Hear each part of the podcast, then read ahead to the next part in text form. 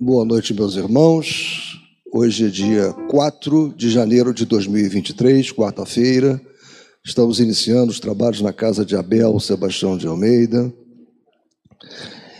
Que a doce e a suavíssima paz de Jesus nos envolva, nos ampare nesse trabalho e em todos os momentos de nossa vida. Eu vou pedir à nossa irmã Gisilda que faça a leitura desta página preparatória.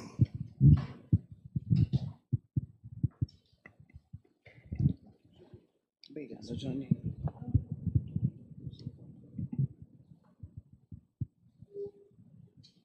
Então, aqui o capítulo do Evangelho é Amai os vossos inimigos. E a instrução dos Espíritos, aqui aberta, foi a vingança. Nada mais oportuno, tendo em vista é, os trabalhos que nós realizamos, né, cujo móvel, muitas vezes, de processos obsessivos, é uma vingança. Né? É algo que nós deixamos, digamos assim, a guarida no nosso coração permitiu isso, mas muitas vezes aqui eles exteriorizam esses sentimentos, verdadeira anamnese, e cabe a todos nós, à luz do Evangelho, tentar conduzi-los para outro caminho. Então, aqui está. A vingança é um do, das, dos últimos remanescentes dos costumes bárbaros que tendem a de, desaparecer entre os homens. É como o duelo, um dos derradeiros vestígios dos hábitos selvagens sob cujos guantes se debatia a humanidade no começo da era cristã. Razão porque a vingança constitui indício certo do estado de atraso dos homens que a ela se dão e dos espíritos que ainda as inspirem. Portanto, meus amigos, nunca esse sentimento deve fazer vibrar o coração de quem quer que se diga e proclame o Cristo. Perdoai ao vingar-se é, bem o sabeis, tão contrário àquela prescrição de Cristo, perdoai os vossos inimigos, que aquele que se nega a perdoar, não, não, não somente não é espírita, como também não é cristão. A vingança é uma falsidade e uma baixeza. Com efeito, aquele que se entrega a essa fatal e cega paixão quase nunca se vinga a céu aberto. Quando é ele mais forte, cai qual, qual fera sobre o outro e aquele que chama seu inimigo, desde que a presença deste último lhe infame a paixão, a cólera, o ódio. Porém, se mais do mais o meu óculos não está muito bom. Porém, se a mais das vezes assumir aparência hipócrita, ocultando nas profundezas do coração os maus sentimentos que o, animam, que o animam, toma caminhos escusos, segue na sombra o inimigo que de nada desconfia e espera o um momento azado para sem perigo feri-lo. Esconde-se do outro, espreitando-o de contínuo, prepara-lhe odisseias, odisseias, odisseias e armadilhas, e sendo própria a ocasião, derrama-lhe no corpo o veneno.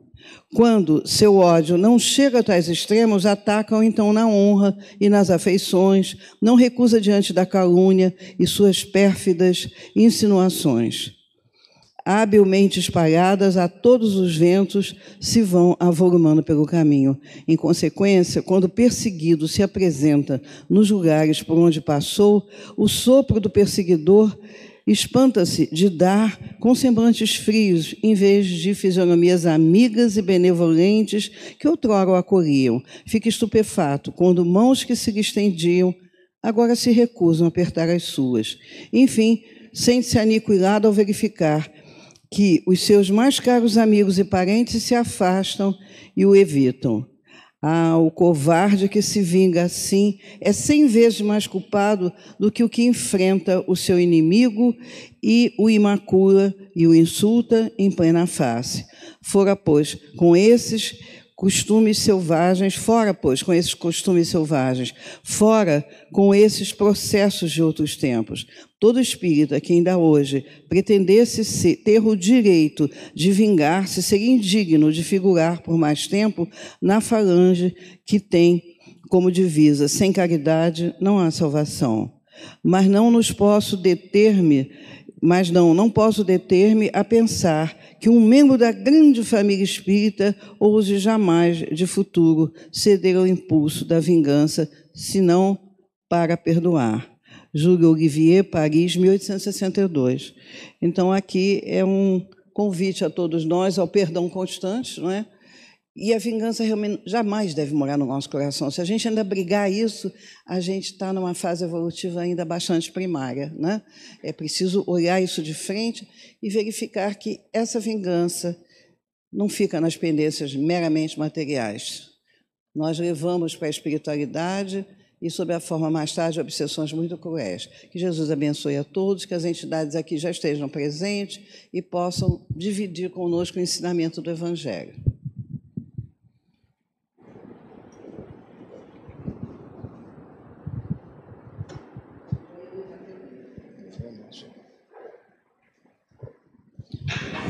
Bem, meus irmãos, para essa leitura importante, né, onde tivemos assim, esse lembrete sobre a, a vingança, que é uma taça de veneno que nos mata aos poucos, né, quanto mais nós aumentamos esse, esse desejo de vingança, mais nós enchemos a taça com esse veneno que tenemos que beber. Então, não podemos abrigar em nós, ou devemos pelo menos trabalhar diuturnamente para que esse pensamento, esse sentimento não faça morada em nosso coração.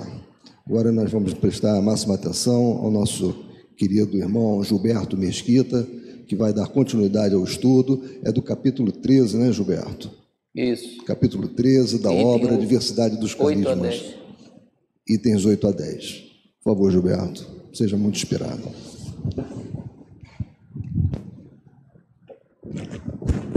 Boa noite a todos.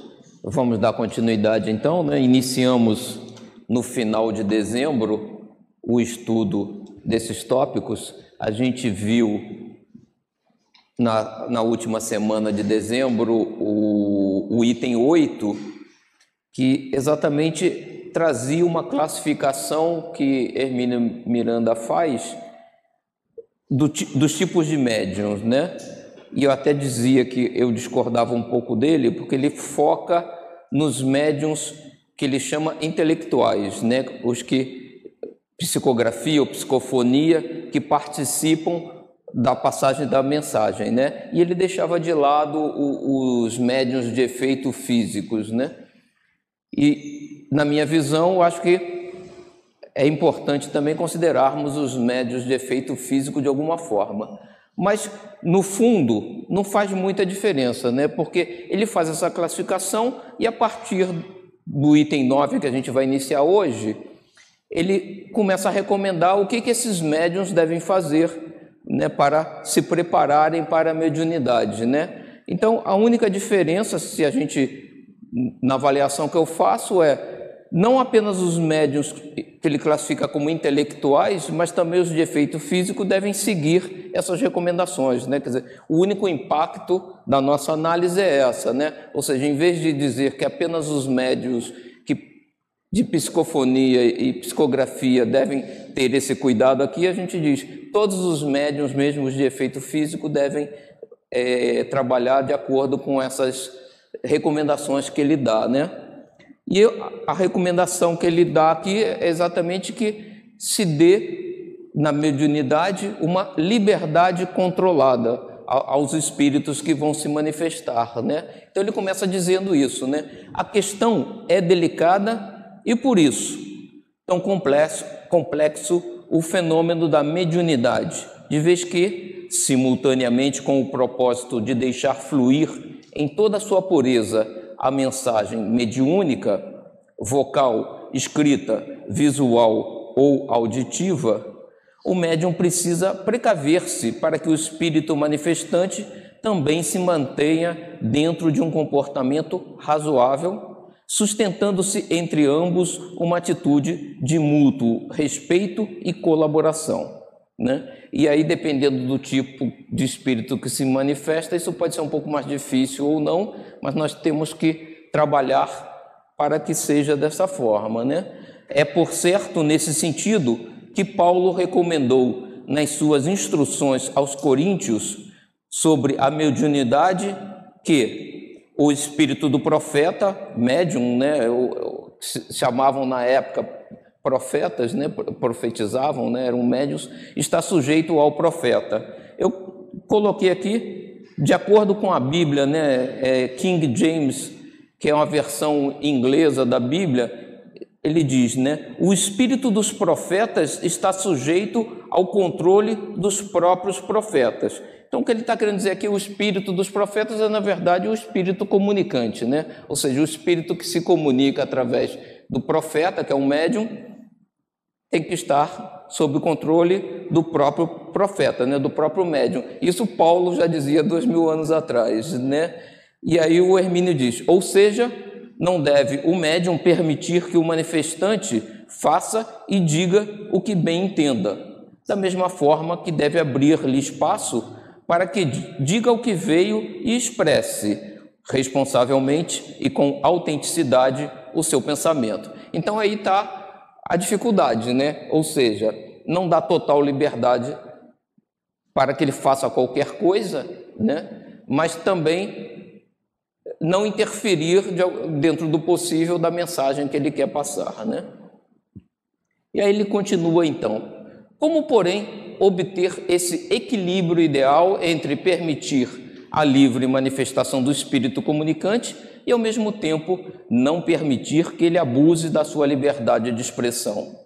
Boddington, né, que é a referência que ele usa constantemente, né, no, o Hermínio de Miranda usa constantemente nesse livro, diz, né, Boddington tem a respeito uma importante observação na obra Secrets of Mediumship, é, Segredos da Mediunidade, né, do livro do Boddington. E ele diz o seguinte, o Boddington, Recém-chegados ao mundo espiritual, a visão deles, deles os desencarnados, né, nem sempre está suficientemente preparada para discernir o corpo humano, mas são capazes de distinguir a luz da aura e aproximar-se dela.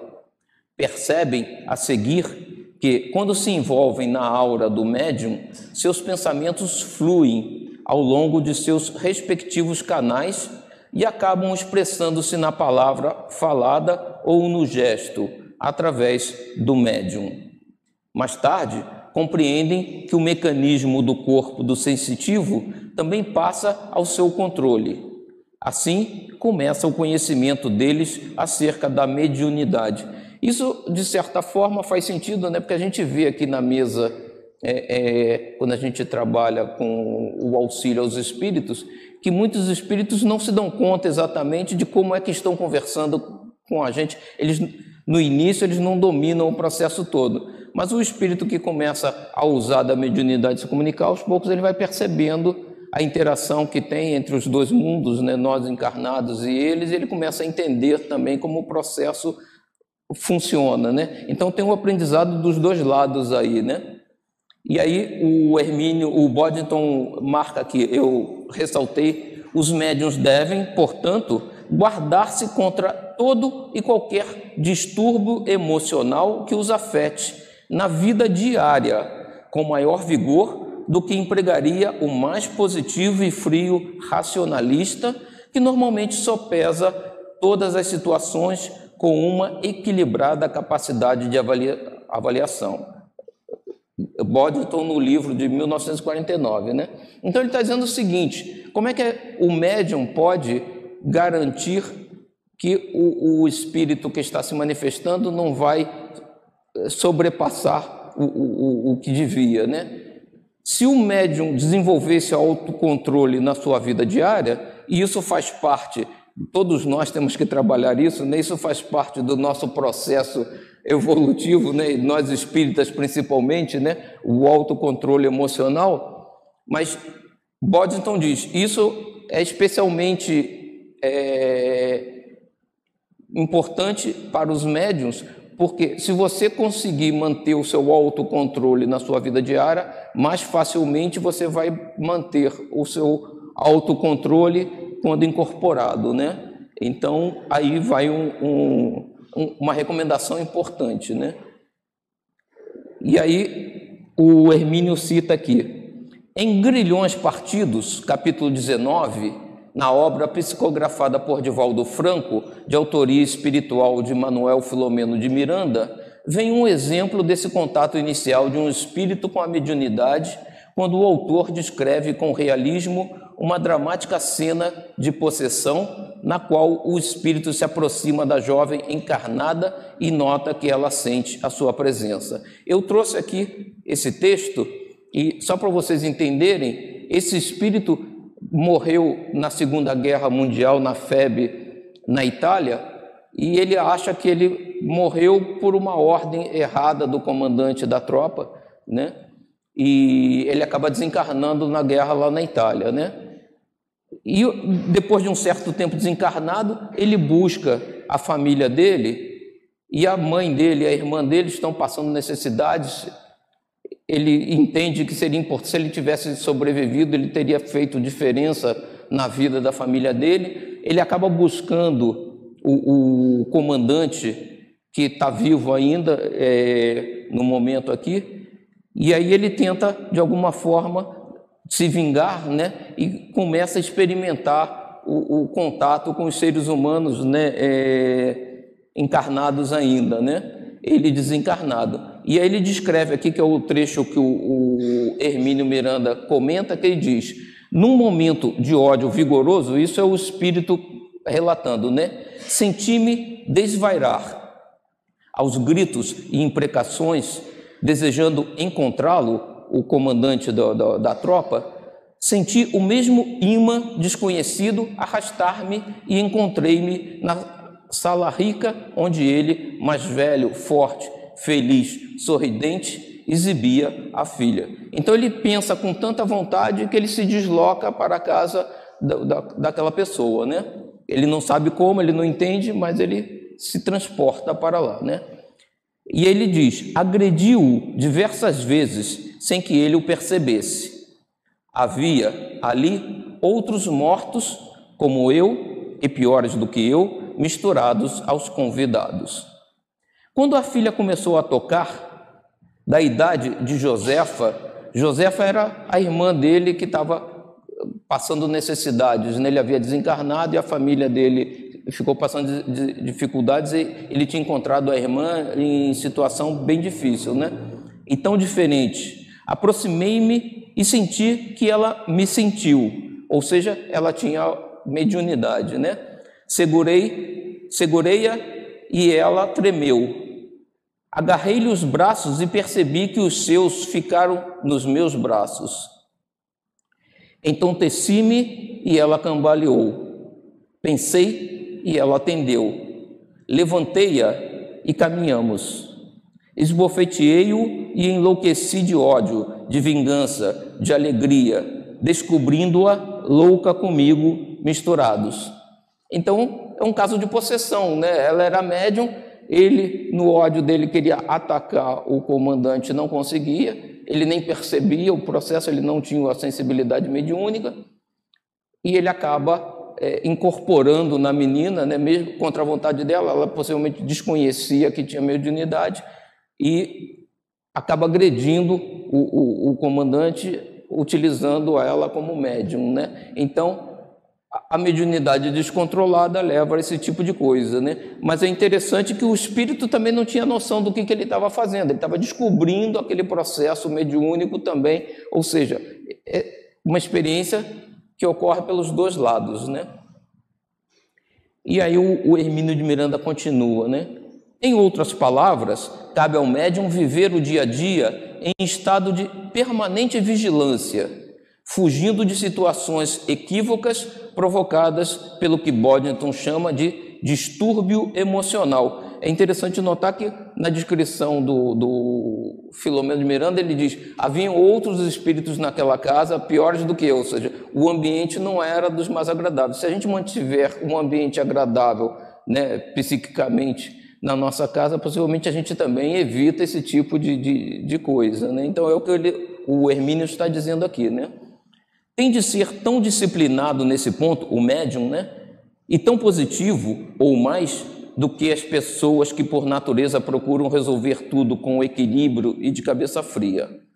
uma vez que essa atitude de serena observação e avaliação no trato com o mundo que o cerca seja desenvolvida e consolidada no médium em estado normal de vigília, fixa-se nele uma segunda natureza de equilíbrio que não vai permitir espaços para que o espírito manifestante possa fazer dele quanto lhe venha à cabeça, a cabeça do espírito, né? Ou seja, se você desenvolve esse autocontrole, você acaba no relacionamento mediúnico impondo esse autocontrole também ao espírito que se manifesta, né? E Hermínio continua: qualquer pessoa que tenha vivido alguns anos de experiências com trabalhos mediúnicos reconhece prontamente a importância de tais observações. Os espíritos em estado de perturbação encontram com facilidade, em médiums dominados por emoções indisciplinadas, condições para manifestarem sua própria agressividade. Ali estão, como que à sua disposição, os elementos que desejam para as explosões emocionais, a gritaria, os gestos violentos, situação que não encontram no psiquismo do médium que já cultivou e consolidou atitudes de paciência, serenidade e equilíbrio emocional. Há, contudo, uma não menos importante observação adicional a fazer nesse ponto. O médium não deve ser uma espécie de múmia animada, através da qual se manifeste o espírito. Ou seja, tem que ter autocontrole, mas tem que conseguir passar algum do sentimento que o espírito traz, né? Lógico que não de forma agressiva, não com palavreado inapropriado, mas sem, é, sem passividade absoluta, mas também não freando demais, né? Não sendo rígido demais, né? Porque ele vai comentar aqui mais adiante quando a gente dialoga através do médium com o espírito, a gente tem que tentar entender a situação real do espírito para poder ajudá-lo, né? É, então, um pouco do que o espírito sente tem que passar, né? É, então, esse é o balanço, né? Esse é o equilíbrio que a gente tem que buscar, né? Difícil, mas é, é esse é o ponto, né? E aí ele continua: não podemos esperar e nem exigir que um espírito indignado com alguém que, a seu ver, o prejudicou gravemente no passado, e ele, e ele sempre se considera vítima inocente, a maior parte dos que aqui vem a gente vê se comportam dessa forma, né? ou irritado com os componentes do grupo que se metem indevidamente na sua vida, venha com palavras doces, gestos suaves, atitudes cordatas, falar da sua indignação ou irritação. É preciso deixá-lo falar e, dentro dos limites das conveniências que o bom médium poderá traçar, como já vimos, manifestar com autenticidade e espontaneidade seu pensamento em palavras e em gestos. Muitos são os dirigentes de grupos que exigem de seus médiums uma postura uniforme, contida, inexpressiva, rígida, sem uma alteração de voz, sem um gesto de enfado ou de irritação, sob a alegação de que o médium deve saber controlar a manifestação. Deve sim, mas não inibi-la a ponto de descaracterizá-la. E aí ele relembra o ponto que nos últimos capítulos ele vem trazendo, né, o Hermínio, relembrando nossa figura da combinação de cores, é como se o pensamento azul do espírito, em vez de chegar mais ou menos esverdeado aos seres encarnados, a que se destina, no caso o doutrinador, chegasse praticamente amarelo, porque o médium rejeita a contribuição do azul até mesmo para compor um tom leve de verde. Prefere deixar passar apenas o seu próprio amarelo, ou seja, reproduz um quadro completamente diferente daquele que o espírito está tentando pintar. Né? Então, é o equilíbrio, né? Tem que passar um pouco do que o espírito está sentindo, está vivenciando, sem naturalmente agredir ninguém nem prejudicar o próprio médium, né? E o Hermínio então nos diz: ante uma distorção tão séria no pensamento do manifestante, como vamos ter condições de ficar inteirados, de, como vamos ter condições de ficar inteirados de sua história, de suas angústias, de suas aflições e problemas, se o que estamos ouvindo não é o seu relato fiel, e sim uma pasteurização insípida das suas emoções. É como se o médium ouvisse o espírito dizer que odeia alguém e resolvesse, por sua própria conta, dizer que fulano está dizendo que não tem grande afeição por cicrano. São coisas diferentes, né? É, é se você odeia uma coisa, se você não tem afeição pelaquela pessoa, é outra coisa, né? Pois não é precisamente esse ódio a causa central de toda a sua problemática? Não é a esse núcleo que temos de dirigir a atenção, ou seja, o problema do ódio, se é que desejamos ajudá-lo a curar-se das suas aflições? Kardec ensina que a doutrinação consiste em levar o espírito a modificar seu modo de pensar e de agir. Se, porém, suas ideias já, não, já nos chegam modificadas, depois de passar pela severíssima censura do médium, não saberemos jamais o que modificar. Na realidade, ele até mesmo com ódio desta ou daquela pessoa ele está mesmo com ódio desta ou daquela pessoa e se considera inocente da aflição que a pessoa lhe impôs. Quer vingar-se e se julga com todo direito à vingança. Vamos deixar que ele diga o que pensa e o que sente, para que possamos avaliar a sua situação e oferecer a nossa singela e amorosa colaboração. Nada disso será possível ou será muito difícil se não lhe proporcionarmos a oportunidade de dizer, tanto quanto possível, com suas próprias expressões, do tumulto que vai no seu atormentado espírito. Então a gente tem que deixar passar tanto quanto possível o que o espírito quer dizer, né? Desde que não seja de forma agressiva, né? E aí ele o, o Hermínio diz, né? Daí a importância transcendental da educação mediúnica adequada, ou seja, o médium tem que realmente estudar, né? E trabalhar para a sua melhoria pessoal, né? A sua transformação, né? Há, por certo, um componente anímico em toda a comunicação, e disso temos falado repetidamente. Mas é preciso que a interferência anímica seja apenas disciplinadora, nunca inibidora ou sufocante a ponto de descaracterizar o pensamento do espírito manifestante. A mensagem resultante precisa ser verde, tão azulada quanto possível. E aqui eu botei então uma escala, né? Porque essa é a ideia do, do, do Hermínio, né? O azul é o espírito, o amarelo é o médium, e a saída dessas duas combinações, dependendo de quanto de azul ou quanto de amarelo tenha na mistura, você vai ter desde 100% azul, se não tiver amarelo nenhum, a 100% amarelo, se não tiver azul nenhum, passando pelas diferentes gradações ali no meio, né?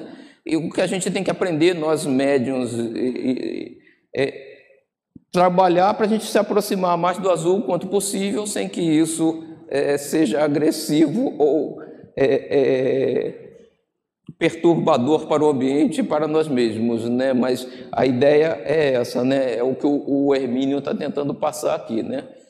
Então ele diz, né? A, a mensagem resultante precisa ser verde, tão azulada quanto possível, ou seja, tem que estar mais para cá da escala possível, apenas com os toques necessários de amarelo para que o médium marque sua posição e presença, como a dizer: diga você o que quiser, mas não se exceda porque um instrumento de que você se utiliza é meu.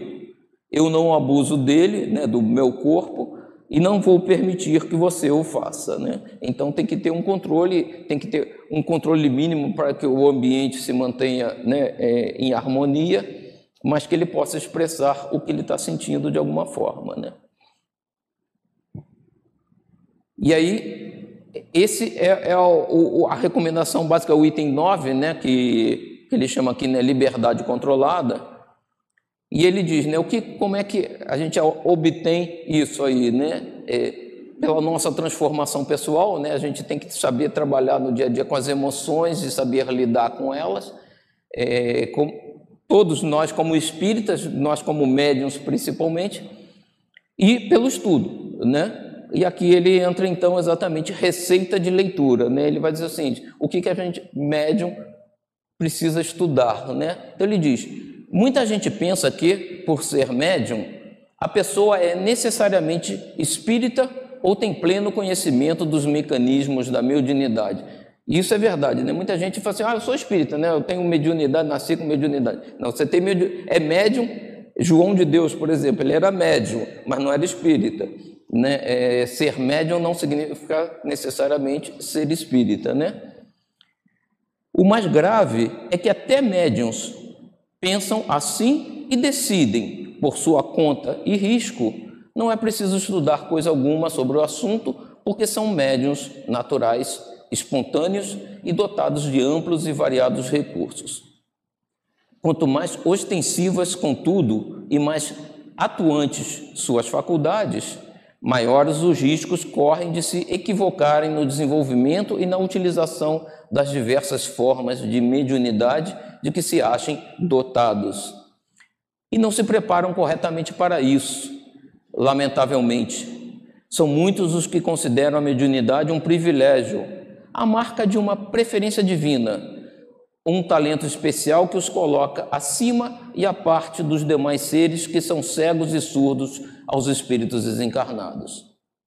É certo que a mediunidade é um dom, não porém para exibição ou projeção do sensitivo. A gente comenta muito isso, né? Muitas vezes a mediunidade é exatamente um instrumento para que nós possamos corrigir os erros dos passados. Todos nós trazemos a, a nossa quantidade de erros do passado, de dívidas, e muitas vezes a, a mediunidade não é nenhum dom especial, né? Tipo, é muito uma ferramenta, muito pelo contrário, é uma ferramenta para podermos alavancar e nos tornarmos aí sim, através dela, alguém melhor, né? Então a gente tem que ter isso claro, né? É natural que o médium principiante ignore de início toda a complexa estrutura teórica que vem sendo formulada para a mediunidade a partir de O Livro dos Médiuns. Isto, não obstante, é mais uma razão para considerar os fenômenos com atenção e respeito e buscar logo informações confiáveis sobre o assunto a fim de entender o que se passa.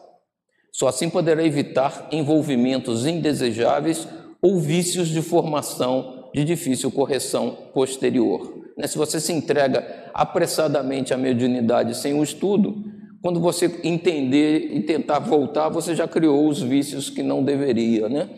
O primeiro passo nessa caminhada rumo a um desenvolvimento racional e balanceado das faculdades de que se percebe dotado dedicar-se ao estudo sistemático da doutrina dos espíritos, a começar pelo Livro dos Espíritos, seguido de O Livro dos Médiuns e dos demais da codificação, bem como das obras dos continuadores de Kardec.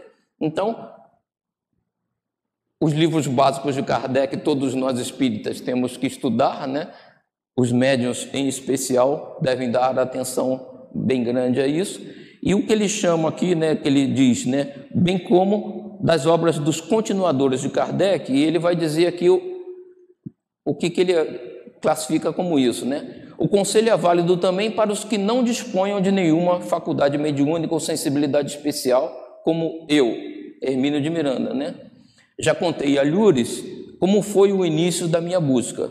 Logo que minha atenção foi solicitada para o problema da mediunidade, por intermédio de uma precaríssima e fragmentar experiência caseira com o copinho, a qual assistira de cabeça fria, mas atento, Procurei em quem eu sabia estar bem informado acerca dos aspectos teóricos do Espiritismo e o consultei, como a um médico, solicitando-lhe uma receita de leitura. O meu querido amigo, homem culto, dinâmico, positivo, engenheiro militar de elevada patente, tomou de um bloco de papel e prescreveu com a sua letra firme, elegante e clara o livro dos Espíritos, o livro dos Médiuns, e acrescentou dois nomes que àquela altura me eram totalmente desconhecidos: Gabriel Delane e Leon Denis. Dionísio sempre reforça, né? Esses autores espíritas que são mais antigos, porque eles são continuadores de Kardec, eles são é, é, alguns, como Leon Denis, conviveu ainda com Kardec, né? eles são contemporâneos de alguma forma. As pessoas não leem, né? leem os, os, autores mais recentes e acabam não lendo esses livros, mas que são importantes porque trazem a base de, de tudo o que esses novos vão trazer, que os espíritos é, é, trazem novas informações, mas que estão apoiadas né, é, nesse é, conteúdo básico. Né? Esse tipo de coisa me faz lembrar, eu tinha um professor na faculdade né, que eu fiz engenharia, então estudou muita matemática e muita física, né? E ele puxava assuntos assim que algumas pessoas perguntavam, ele falava assim: isso não é dúvida, né? isso é dívida, isso é Ari Quintela, quinta série. Quem é do meu tempo vai conhecer que a gente estudava pelos livros de Ari Quintela, né? E, e ele disse, ele dizia exatamente o seguinte: isso aí é base. Eu vou explicar o, o posterior, né? Essa base você tem que ir buscar por você mesmo e recordar, porque você já deveria ter aprendido isso, né? É a mesma coisa aqui, né? A gente não adianta pegar os autores recentes, tentar estudar o avanço do Espiritismo sem ter a base, né? E a base está aqui, né? Leon Denis, Gabriel Delane e outros que, além dos livros do próprio Kardec, são a base de tudo, e esses livros novos trabalham sobre essa base. Né? Então a gente tem que ter, para poder entender os mais novos, estudar a base passou-me o papel e acrescentou: Daí em diante, você irá sozinho. Ou seja, essa é a base, uma vez que ele tem a base, ele consegue trabalhar o, o restante, né?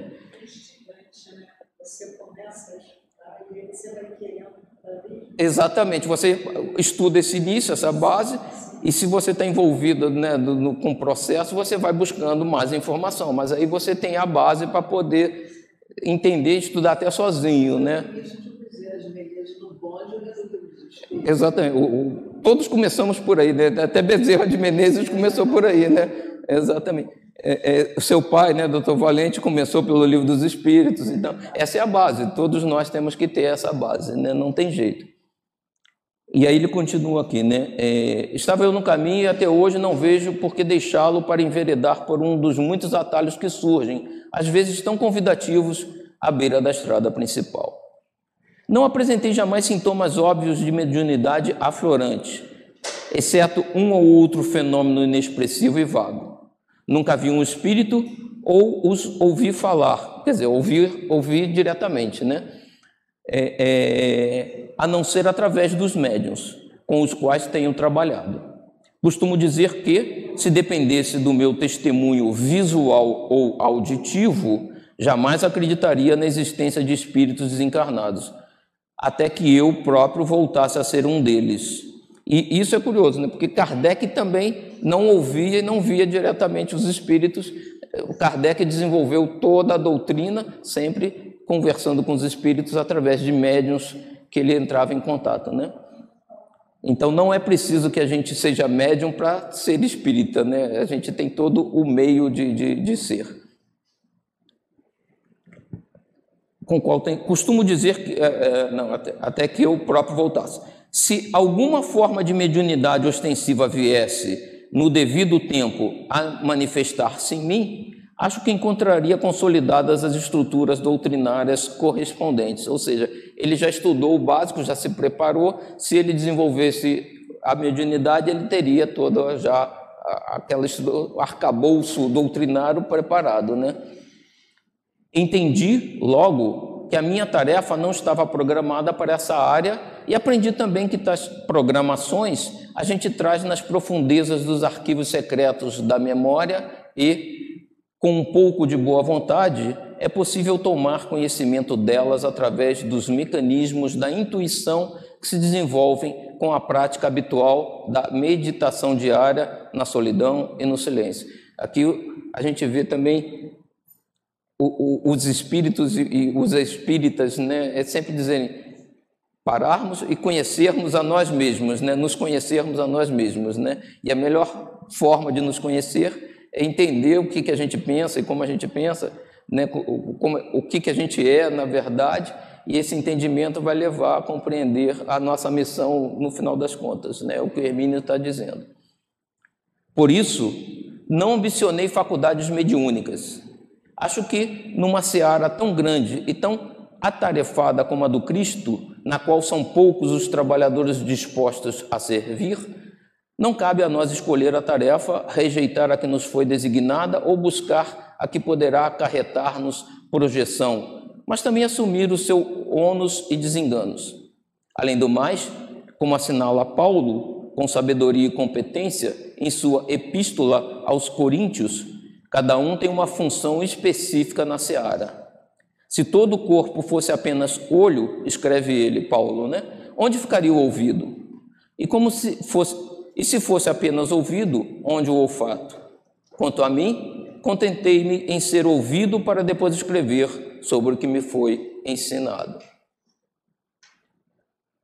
É, aqui a gente termina o, o, o capítulo né, é, é, dessa parte 10 o item 11, o Alcir vai trazer para a gente depois, né? Mas eu aproveitei aqui essa receita de leitura que ele dá uma base, né? E trouxe, que eu andei buscando na internet, né? Algumas outras possibilidades de leitura, algumas que já foram vistas, né? E algumas que nós mesmo aqui no centro já estudamos repetidamente. Então, em geral, as pessoas recomendam né, o livro dos Espíritos, naturalmente, o livro dos Médiuns, obras póstumas, né, que muito, eu diria que pouca gente lê obra, obras póstumas, né, a gente fala muito em Pentateuco, né, e as pessoas leem os cinco livros, e, e, mas é importante ler O Céu e o Inferno, obras póstumas, que, que são livros importantes. Né, eu acho que todos nós espíritas devíamos ler, os médiuns também. Evolução em Dois Mundos, é, é, a gente estuda muito aqui na casa mesmo os romances né, de André Luiz e tudo mais, né? Mas os livros mais técnicos, não romances, como Evolução em Dois Mundos, também a gente precisa ler e estudar. Né? É, é, os Mensageiros, que é nos domínios da mediunidade, mecanismos da mediunidade, que é mais técnico, mas é importante a gente entender. Desobsessão, de André Luiz, né? Conduta Espírita, Pão Nosso, Emmanuel, Roteiro, O Consolador, que é importante, que também é um livro de perguntas e respostas, né, mas que é interessante. Seara dos Médiuns, Mediunidade, de Edgar Armand. Outros autores ainda, A Levitação, de Albert de Rochat, que é mais antigo, mas é daqueles que são da base do Espiritismo, né? A Mediunidade e a Lei, de Carlos Embaçaí, A Mediunidade Sem Lágrimas, de Eliseu Rigonati, Allan Kardec, volume 2, de Zeus Vantuil e Francisco Thiessen, As Casas Mal Assombradas, de Camille Flammarion, que também é da base, né? É, conviveu com, com Kardec, mas tem livros bastante interessantes.